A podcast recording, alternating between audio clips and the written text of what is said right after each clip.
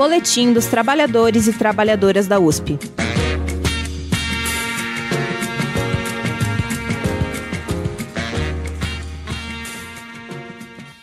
Saudações, companheiros e companheiras da USP. Estamos no, no, ar com mais uma edição do Boletim de Áudio dos Trabalhadores e das Trabalhadoras da USP, produzido e apresentado pelo Sintusp, o Sindicato dos Trabalhadores da USP.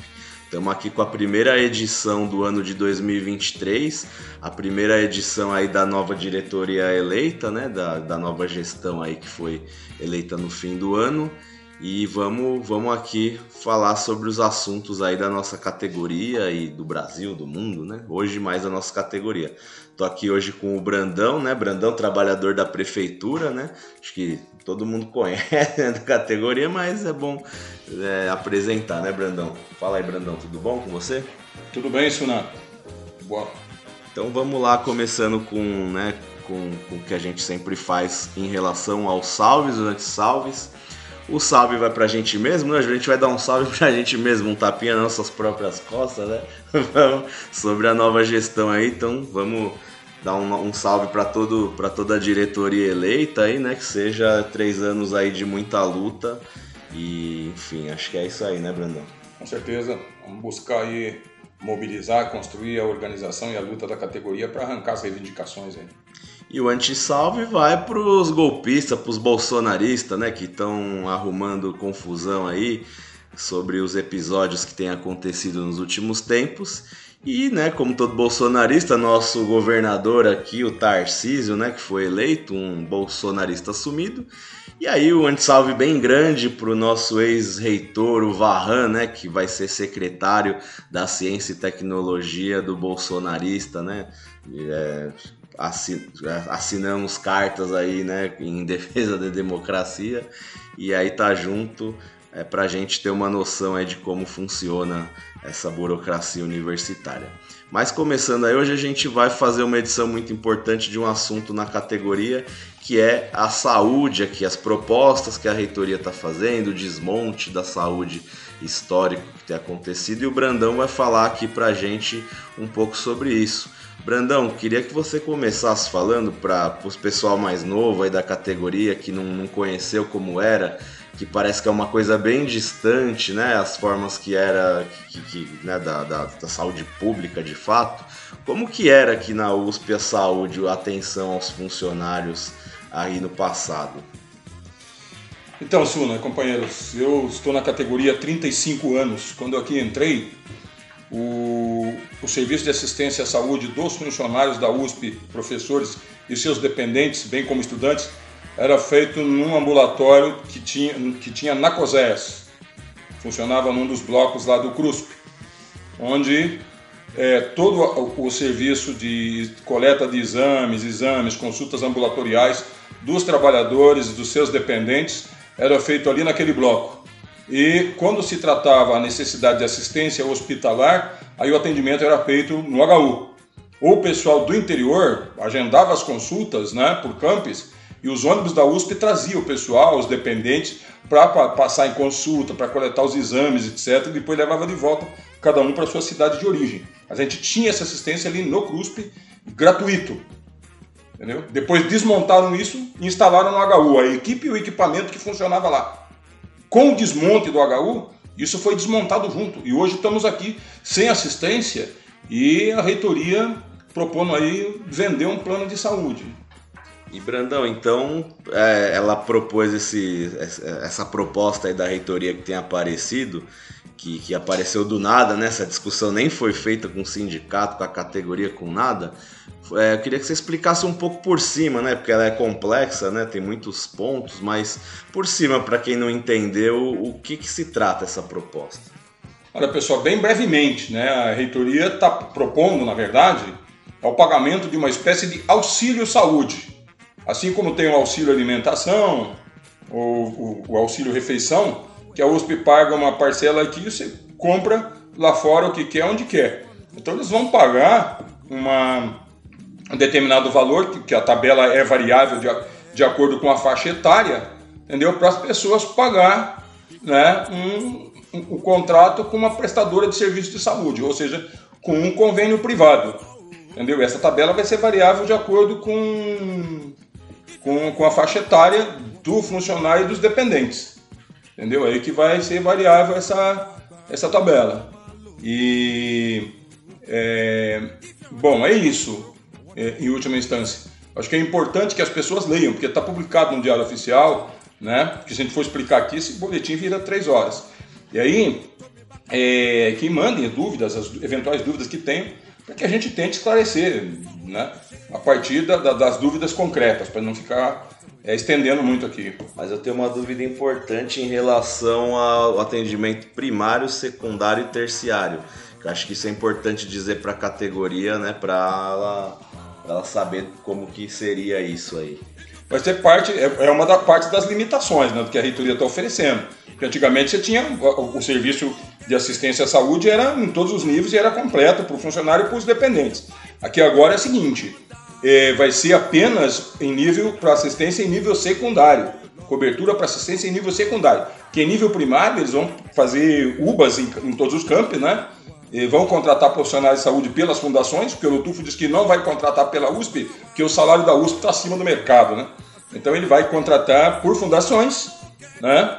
É, é, para equipar as UBAs, que seria prestando assistência primária, assistência ambulatorial, né? Agora, quando chega na assistência terciária, aí vamos todos morrer na fila do SUS. Terciária é aqueles casos mais graves, né? Tipo câncer, por exemplo, entendeu? Aí é fila do SUS, que não vai ter cobertura. Certo, e, e aí, bom, é, é, isso, tem muitas coisas aí para se dizer dessa, de tudo isso, mas também eu queria que você falasse o que está por trás disso tudo, né? Que acho que isso é importante dizer, porque o, o que está por trás desse, do, do desmonte do HU, desse projeto, qual que é a questão aí? Bom, o que há por trás disso, gente, passando de forma bem resumida, é o seguinte: é a, é a ideia que vem sendo implementada desde o início dos anos 90 de transformar os direitos de, da população, né, do povo, o direito à saúde, à educação e à previdência social, transformar em mercadoria. Ou seja, aquilo para ser oferecido a quem possa pagar. Quem não possa pagar, fica sem. O objetivo por trás disso é transformar esses serviços né, num campo de lucro para o setor privado. E aqui na USP é importante a gente discutir quem é o setor privado que está lucrando e vai lucrar com isso. E, e qual seria a alternativa para isso aí? Para todo esse projeto, porque a reitoria vende essa questão, eles desmontam né, aquela velha fórmula, você vai, desmonta, destrói todo o serviço público, todos os direitos, para depois vender uma solução mágica, né, que é uma privatização, né, uma terceirização, pra com, com, qualidade bem menor e que para né, as empresas, os empresários ganharem dinheiro. Qual seria uma alternativa a isso para quem acha que isso é a única opção, né? Bom, eu acho que para a categoria entender bem como fica isso aí, é importante a gente resgatar algumas coisas. Ó. O Zago, em 2014, ele propunha a desvinculação do HU e do HRAC, tá certo, da universidade, sob a alegação que a universidade tinha uma crise financeira muito grave e ela não podia gastar o seu dinheiro, tá certo? É para fazer assistência à saúde, que isso devia ser coisa feita pelo governo, pela Secretaria Estadual da Saúde, que isso não era papel da universidade. O Zagner deu exemplo que não era função da USP gastar o seu orçamento com fraldas e com antibióticos, se referindo a, a, a, aos gastos no hospital universitário. Né? Ele não conseguiu desvincular o HU. O HU não foi desvinculado, mas foi sucateado, foi suprimida a sua capacidade de funcionamento, primeiro com o sucateamento dos equipamentos, né? E com a falta de pessoal motivada não só pelos que saíram no PIDV e pela não reposição dos que foram, dos que se demitiram, dos que aposentaram e dos que morreram. Então, uma falta de pessoal imensa no HU, o hospital não consegue funcionar, em detrimento da assistência à saúde do, do pessoal da USP, funcionários, professores, estudantes, e também da população da região em detrimento principalmente dos funcionários do hospital que não têm condição de trabalho, que vivem uma condição de estresse absurdo devido à falta de condição de trabalho, sofrendo com assédio moral e tudo mais. Agora, o, o, o, assim, o revoltante é entender, tá certo? O que está sendo feito com tudo isso, né? Que isso e, e, dizer o que está sendo feito é a melhor forma de, de expor os objetivos, tá certo? Eles não conseguiram desvincular o HU, mas sucatearam aqui o hospital tem um nível que, que chegou aqui agora, né? Mas eles desvincularam o HRAC. Entendeu? O agarraque foi finalmente é, entregue para a Secretaria Estadual da Saúde.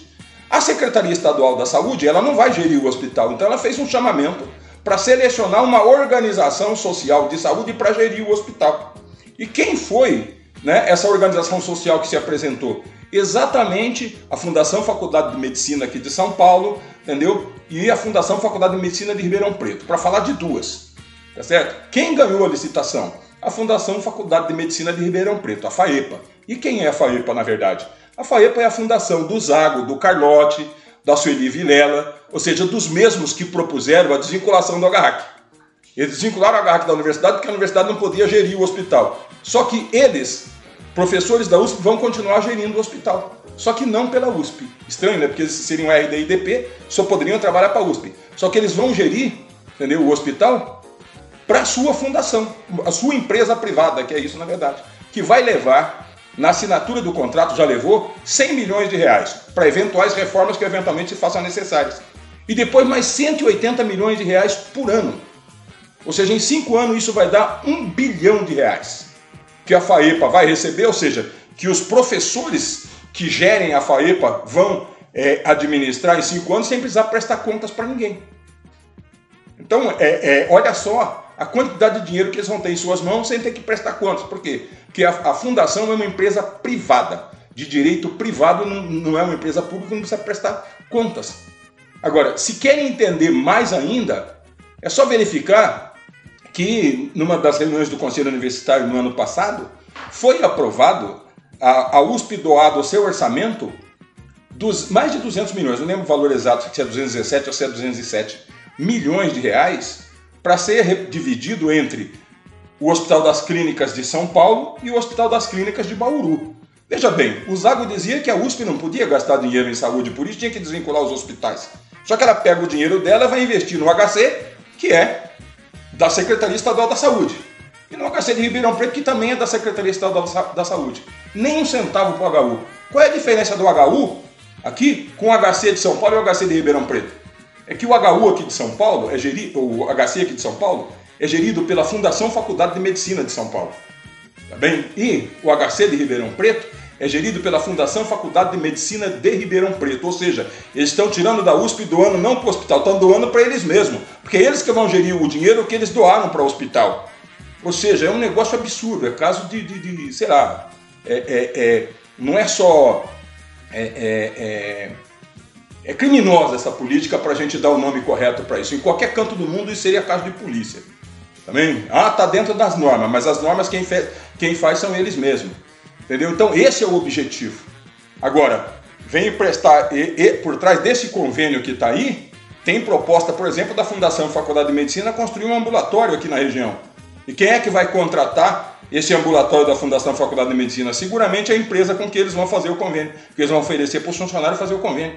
E, e ter a orientação para a FAE para tomar medidas semelhantes no, no, no, no, campo do interior. Né? Agora, qual seria a alternativa, gente? Se o problema que o Zago dizia que a USP tinha uma crise financeira, hoje é assim, olha, é, o comprometimento da cota parte de CMS da universidade com folha de pagamento está, está ali em 70%, entre 69% e 70%. Então dinheiro tem e tem bastante. Então seria perfeitamente possível fazer as contratações necessárias para revitalizar o hospital, resgatar sua capacidade de atendimento e de assistência com a qualidade que tinha antes, de tal forma poder prestar assistência ao conjunto da categoria, gastando muito menos do que, gastar, do que vão gastar, entendeu? Com esse convênio. Vão gastar muito mais é, é, é, é com, com esse convênio do que com as contratações. E só não vão contratar por quê? Porque ao contratar eles estariam minando, eles estariam é, é, é, revitalizando o hospital né, e fazendo com que as pessoas não tivessem mais a necessidade de pagar os convênios. Mas como eles precisam vender os convênios, então eles não vão contratar, não vão revitalizar o hospital. E tem mais, estamos se preparando agora para entregar o hospital para uma fundação de novo de direito privado, para gerir o hospital. Vocês podem apostar que por aí vem uma dessas fundações, ou a Faculdade de Medicina de São Paulo, né, ou a de Ribeirão Preto. entendeu? É, Brandon, são muitas coisas aí. Esse assunto aí não vai se encerrar aqui no boletim, né? A gente fez esse boletim mais introdutório, né, para a categoria saber do que se trata, né? E, enfim, é, obviamente é, o sindicato aponta né, o que tem que apontar, o que, que se trata para depois a categoria decidir nas instâncias, como sempre, assembleia e tudo mais. Mas esse assunto não vai se encerrar e a gente ainda vai fazer mais boletins aí específicos de áudio, de, de também escritos, né, para a categoria estar tá bem municiada de informação sobre essas questões, né? Então agradecer aí, Brandão, pelo, pelas falas aí, pelo esclarecimento, foi bastante, bastante esclarecedor, vamos dizer assim, né? É, o esclarecimento foi esclarecedor, então se foi, então tá bom, né? É quase redundante, mas é isso. Então tá certo. Então, bom, valeu aí, Brandão. Até a próxima. É isso aí.